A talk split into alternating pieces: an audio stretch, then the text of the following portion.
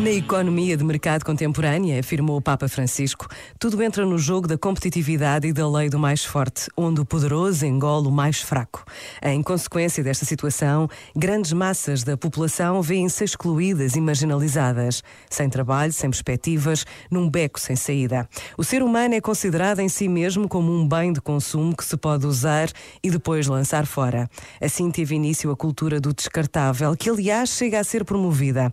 Já não se trata simplesmente do fenómeno de exploração e opressão, mas de uma realidade nova. Com a exclusão, fere-se na própria raiz a pertença à sociedade onde se vive, pois quem vive nas favelas, na periferia ou sem poder já não está nela, mas fora.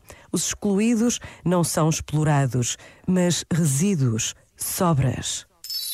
Este momento está disponível em podcast no site e na app.